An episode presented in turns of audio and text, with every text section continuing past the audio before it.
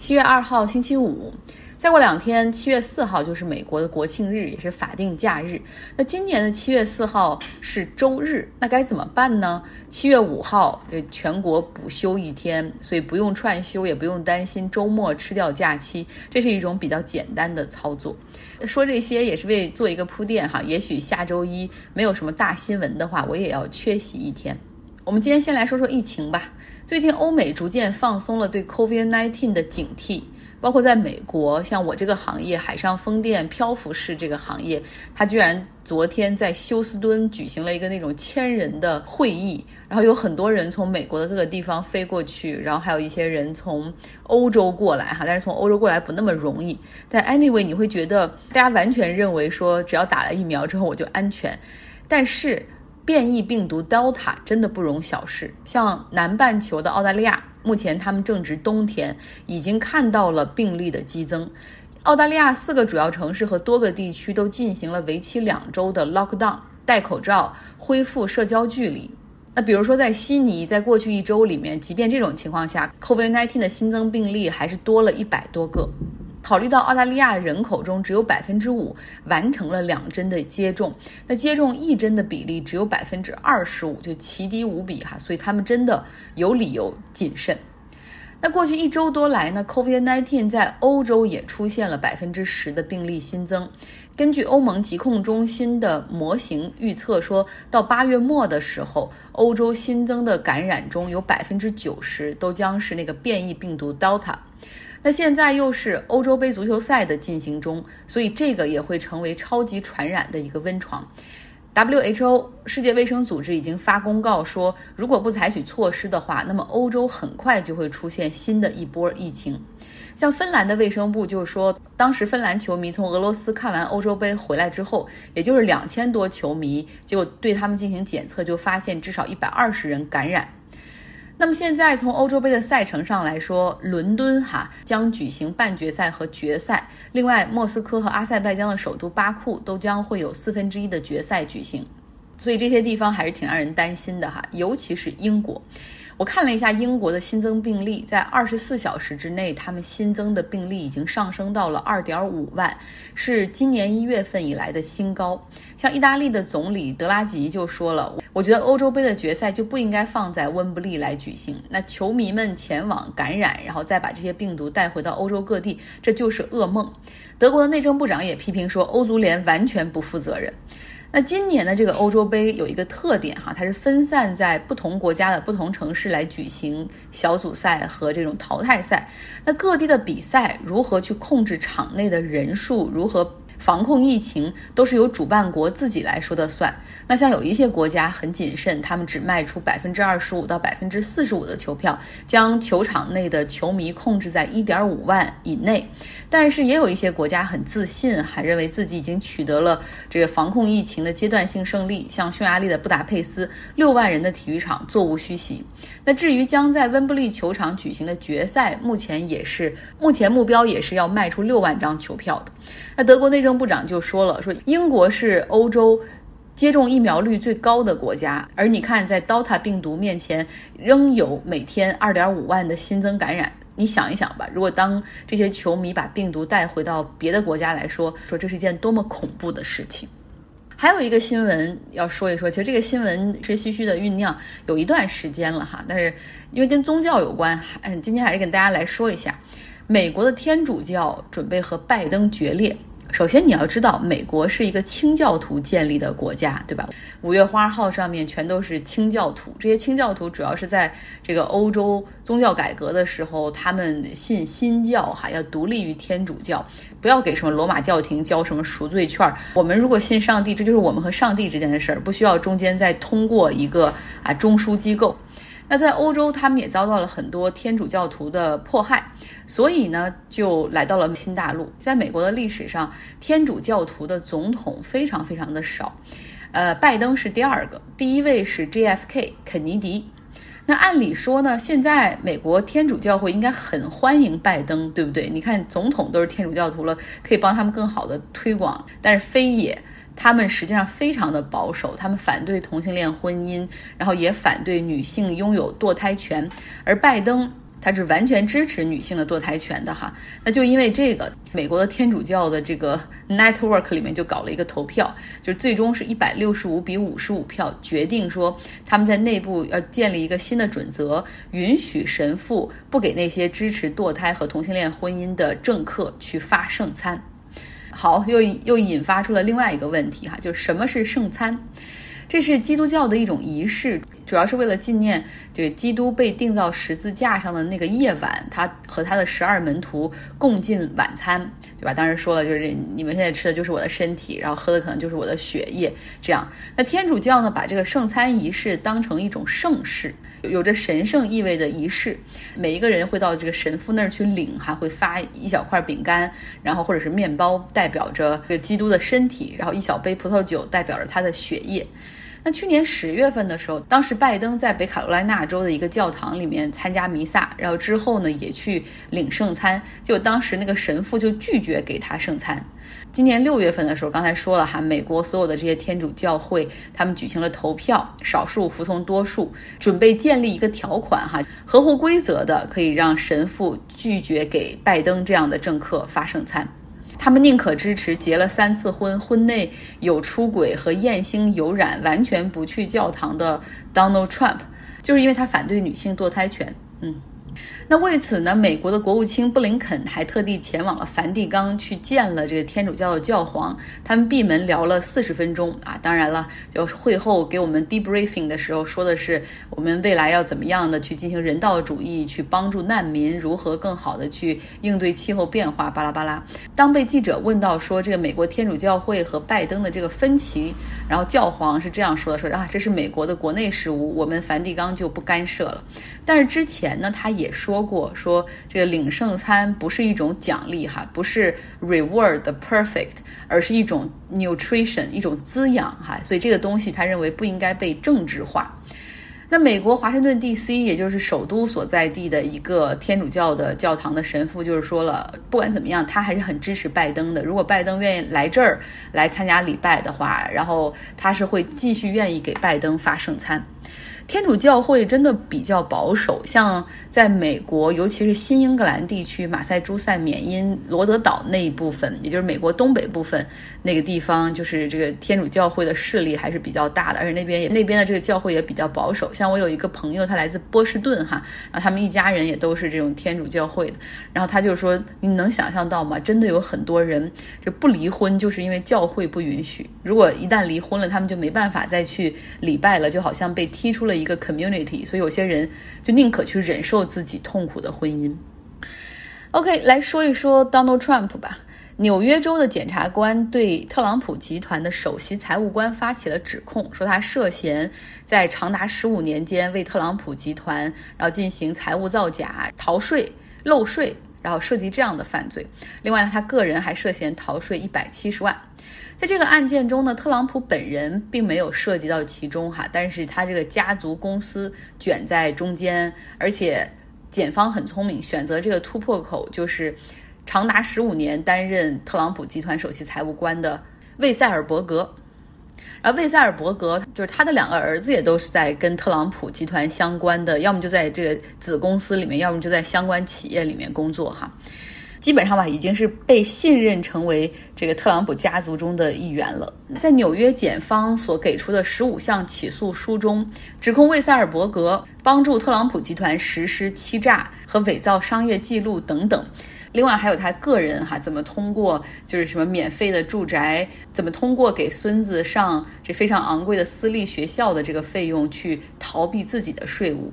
魏塞尔伯格和特朗普家族渊源很深，他最一开始是为特朗普的父亲工作，是他的私人会计师，然后后来呢就被聘到这个特朗普集团里面去做这个财务的看门人。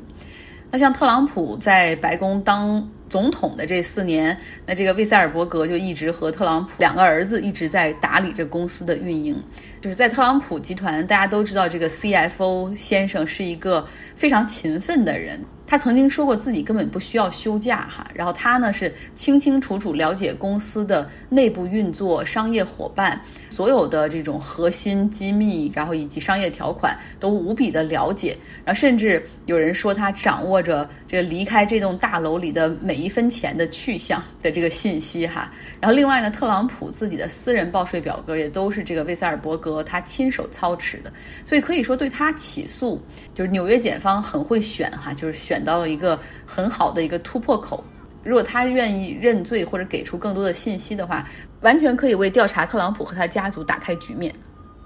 OK，今天节目的最后，我们还是来听一听我们读书俱乐部的内容：洞穴奇案为什么可以引起这么多的讨论？这个案件简单回述一下，就是一个虚构的洞穴案件，一个虚构的国家，一个虚构的年代，五个人被困绝境，这二十多天还没被救出来，外面也有救援的人，然后但是就也出现坍塌，有十几十个人好像就为救他们而死了。其中一个威特摩尔提出说：“我们掷骰子吧，然后输的那个人就可以被大家吃掉。”同时，他们有无线电话，然后跟这个洞穴外面的医生通话，问有没有法律方面的人可以给他们提供意见，或者问问神父哈，因为这已经涉及到人性的部分了。不过，最终这个威特摩尔他还是决定算了吧，我们再等一周。但这个时候，另外四个人说等不了了，就这样吧，开始掷骰子。威特摩尔也是默认了这个。最后的结果哈，就是他被吃掉。虽然他一开始不同意，但是后来他也没有提出任何的异议。反正最终他被吃掉了。那这四个人出来之后就被起诉。陪审团本来是应该来去给他们定罪的，但是陪审团最后就是说这个事儿太案件太极端了，把这个权利交给首席法官。那首席法官只说有罪啊，因为法律面前没有例外。但是最终，首席法官又给了一个意见书，是吧？希望呃能够得到总统的赦免，就是这些人因为已经挺不幸了等等。怎么来看待第一个法官的这个这个观点？哈，就是法律面前没有例外，就是我不想活了，我可以自杀，但是别人可不可以帮我了结生命？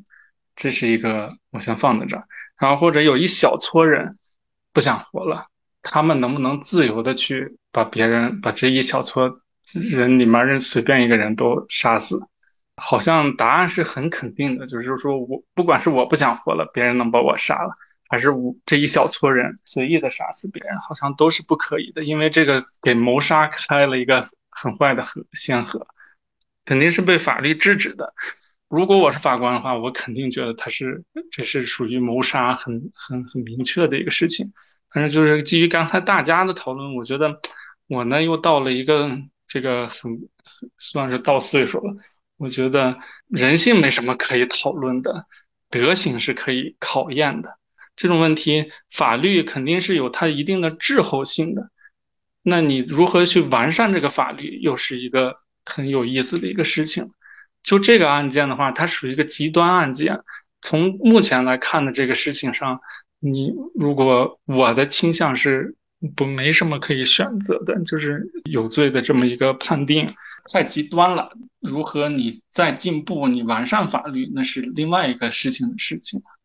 多谢哈，而且他提出了一个很有趣的新的话题，我们以后下一个可以去讨论的，可能下一周放上来讨论的哈，就是安乐死的问题，对吧？这个给算不算谋杀？对不对？在好多国家，这个都依旧还算谋杀呢。但是也有一些少极少数的国家是允许安乐死的。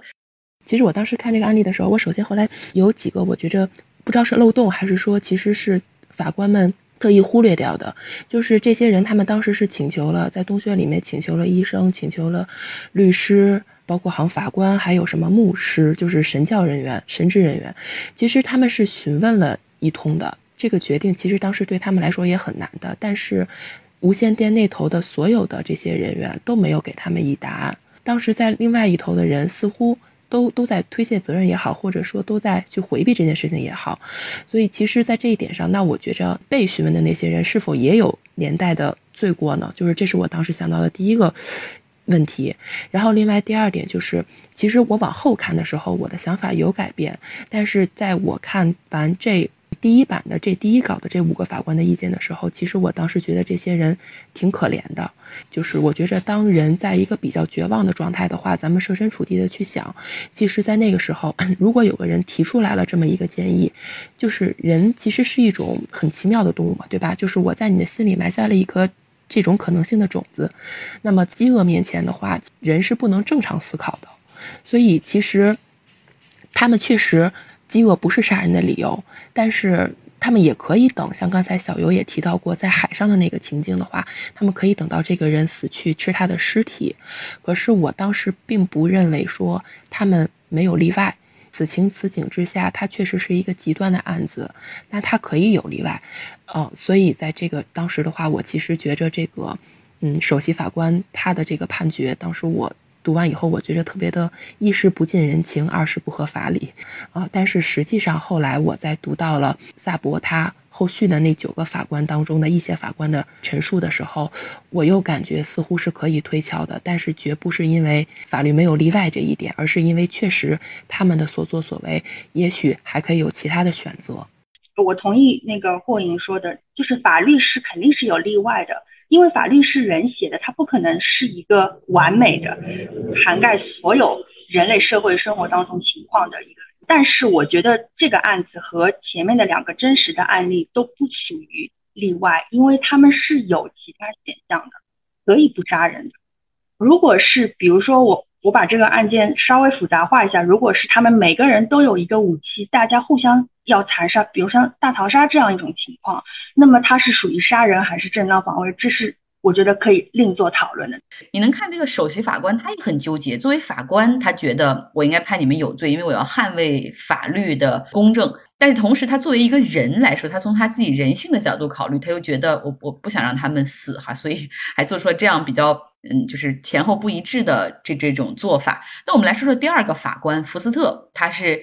坚持就是说这是无罪的哈，他给的理由其实也很充分，就是说这个法律已经不适用这个当时的情况了，因为当时已经进入到了一个这种适者生存的一个自然法的范畴之内，人都不能在一起共存了，那你更谈不上一个长的这种人类社会的感觉。那法律讲究的是一个管辖权，对吧？就像如果发生在公海的事儿，或者发生在中国的事儿，你用美国的法律不适用。第二个法官确实也说的比较对啊，他说。那时候不受法律的管辖，确实，我觉得用马斯洛的需求层次理论就可以看出，人的最基本的生存就是生存嘛。其实你要活下去，你才能讲其他的东西。但是在生存面前的话，你还跟他讲法律，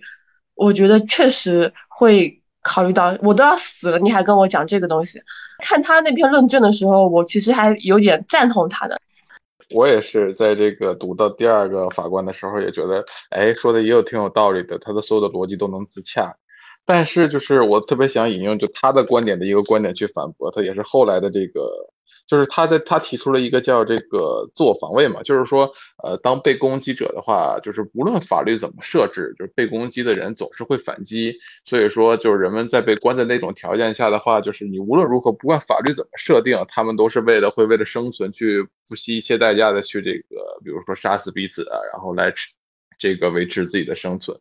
但是我就想说，这个法律的设定不就是为了让这种他所谓的这种自然法，就是。就不存在吗？就是不就是为了让人们能和谐共存，所以才设定的法律吗？就是他不希望回到自然法的那种状态，不希望人吃人，所以说我们才设定的法律，不希望我们彼此能随意掠夺人家的财产。福斯特他说的有一点哈，我还其实有的时候仔细品品还有点赞同，就是说你究竟怎么理解法律？你是要尊重法律本身的字句，就按照上面一字一句的去解释，还是说你要服从于法律的目的？就是他认为他应该捍卫捍卫的是法律的目的，而不是法律文字本身。嗯，这个我们先放到这儿哈。哎，对，说到法律这个目的的时候，我最近正好也在读那个关于这个基督教的这个一些基督教历史，然后好多人就是当时这个关于基督教的这个圣经里面，然后这个基督当时传教的时候说的是不是这这是真的？比如说这个三位一体这个神性的这种东西，然后这种目的性就大家讨论的很杂呀，就是。可能人家压根就不是那么想的，然后就是因为后面人的各种讨论，你一言我一语，然后把它讨论出来的。可能从我的角度来说，我不希望讨论它的目的，就是说是怎么样就就是怎么样。好啦，非常感谢大家的收听，你也感受到了 临近小长假，我的这个做新闻的态度也有点懈怠哈。不过没关系，只有好好的休息才能够更好的工作，不是吗？好啦，我们下周见，希望你有一个愉快的周末。